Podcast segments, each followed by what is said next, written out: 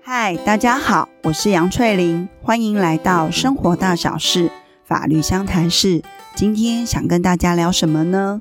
去年年底的时候，新北市的国中发生了一件校园冲突事件。这个冲突事件最后的结果，一个年轻的生命就此逝去，而拿刀砍人的国中生，也因为他年纪的关系，对于这个造成他人死亡的结果，他所适用的法律是少年事件处理法，而不是刑法。因为少年事件处理法，它的立法目的是希望呢，给犯错的少年一个机会，即便进入了司法体系，还是有机会能够回归到社会，和社会跟社群产生连结。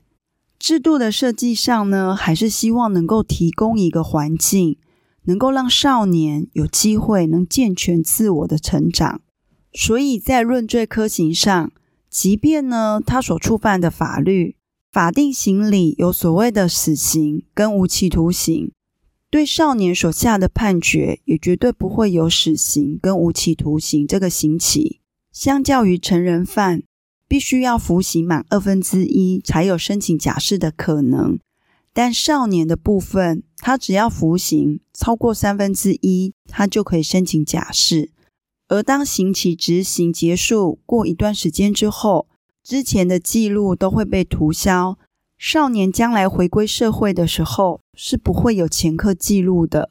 去年年底呢，发生的这个校园事件，社会上出现了一些声音，认为对于这一些触法的少年，少年事件处理法的规定，真的能够达到促进呢触法少年自我成长的机会。还是呢，给这些触法少年一个保护伞，反而让他们在这样的规定之下为所欲为，牺牲的却是其他被害人的权益呢？而因为少年事件处理法也刚好在去年年中的时候有进行一次修正，今天呢，我想以这个校园事件里对应呢现行的少年事件处理法介绍给大家，让大家想想。少年事件处理法是否呢，真的有所谓要大修的必要，甚至于需要废除吗？少年事件处理法历年来的修正，其中呢，以一百零八年的时候，它整个修正的幅度是相当的大，主要呢有几个方向。第一个是将触法儿童排除呢少事法的适用，让十二岁以下的触法儿童。回归到社福以及教育的辅导体制。第二个，将过去的虞犯少年改成曝险少年，会被认定为曝险少年。他的一个行为态样也缩减成三样，分别是没有正当理由经常携带危险刀械。在这个校园冲突事件里，行为人携带的弹簧刀就有可能呢是符合这一个事项。而被认定为是曝险少年。第二种状况呢，是施打毒品或其他迷幻药品，但又没有触犯刑法的处罚。第三种情形则是预备犯罪，或者是犯罪未遂，而法律是不处罚的。在这三种行为太阳下，再结合其他的情状做考量，当少年被认定为曝险少年的时候，那这些少年就要到各县市的少年事件辅导委员会去进行后续的辅导。整个一百零八年的修法重点是在于基于儿少保护的精神，希望能够去司法化少年呢，有出现偏差行为时，是以行政辅导先行，司法作为后盾这样的精神去做制度上的一个调整。那在这个事件中，舆论呢也有出现一些声音，他们认为呢，这些飞行少年是不是应该由其他的机构来协助处理，而不是进入一般的校园？那这个说法呢，其实以现行制度设计下，各县市的少年事件辅导委员会是作为一个结合教育、心理、社政、警政不同单位的资源，来提供少年必要的协助。那现行的少年辅导委员会是不是有发挥以上的功能？这个呢，我们接着也会做说明和介绍。那少年事件处理法自从一百零八年修法后，比较大幅度的修法是在于去年一百一十二年五月底的时候，经立法院三读修正通过后，那这次修法的重点主要是两个方向，一个呢是关于少年事件移送前的程序，以及呢被害人的权益保护；第二个呢则是针对。少辅会在面对这些违禁物品要如何处置？这两个大方向。这个新北国中的校安事件里，涉案的少年目前是收容在少管所，而涉案的少女则是折付给家人带回管教。后续呢，将会依照少年事件处理法相关的规定进行调查和审理。那在这里呢，我想要针对。被害人的家属在现行的法律制度下，他有哪些权益是可以主张的？首先呢，在这个案件里面，因为被害人呢已经死亡了，而对于涉案的少女是给予折付的裁定。那根据现行法令下的规定，法院呢在为折付裁定的时候，可以就以下几点事项要求少女必须要遵守。第一个呢，禁止少女对于被害人的家属，她的身体、财产实施危害。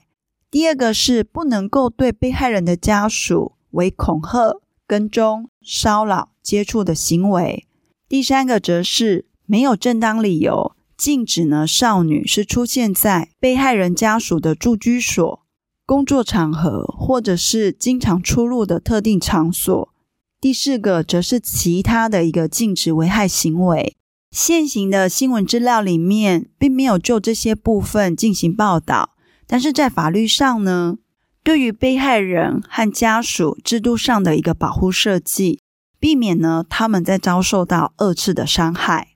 那第二个被害人家属可以主张的权益是，假设呢这个事件进行到最后的时候，法院呢所下的裁定是。不付审理或不付保护处分，或是下一个保护处分的裁定。关于这些裁定呢，被害人跟他的家属都可以表示不服，提出抗告。但就现有的资料来看，这整个事件应该是会进入少年刑事事件里。法院呢要下不复审理或者是不付保护处分，这些裁定的几率是相当的低。那被害人家属对于刑事的判决，即便他认为法官判得不够重的时候，他是不能对这样的结果提出不服。那第三个是被害人的家属可以在这个少年刑事事件里面选任呢律师作为一个代理人。对被害人家属来讲，一定会很想知道整个案件审理程序的进行。他们除了可以到场旁听，或陈述意见外，透过律师来申请，就这整个事件里面呢，去阅览相关的一个卷证资料，进行抄录、重制摄影，让被害人的家属能够看到整个事件为什么会发生这些全部的样貌。那原则上呢，当律师在申请阅卷的时候，除非所申请的资料是无关于厘清整个案件事实。或者对案件的进行有所妨害，或者涉及当事人或第三人的一个隐私以及业务上的秘密，还有一种情形是会妨碍这个少年的一个自我成长的机会的话，法院这时候呢是可以限制律师的一个申请阅卷的范围。那前面呢所提到的法院可以限制律师阅卷范围里面，有几种状况呢是被排除的。其中呢，关于妨碍少年自我成长之余，这个规定本身是相当的抽象，还是必须要放在每个个案里面去进行探讨。那在面对呢是瞩目案件的时候，如果法院要以这个理由来排除律师的申请阅卷，他的说理呢就要相当的充足。不然呢，就会造成舆论认为说，法院方是轻忽被害人的权益，过度的保障了触法少年的一个权益。来小结一下今天跟大家说的内容：每一套法律制度的设计背后都有它的立法目的在，就以现行的少年事件处理法，它的整个立法精神是以保护代替管束。面对这些走岔路的少年，在他们进入司法体系的时候，还是希望能够透过制度的设计，让他们有机会能够反省改正，还能够回归社会。但是同时，另外一方面来讲，被这些少年所伤害的无辜被害人，他们的权益应该也是要被保障的。所以，整个制度的设计上，就必须要在保障少年能够自我健全成长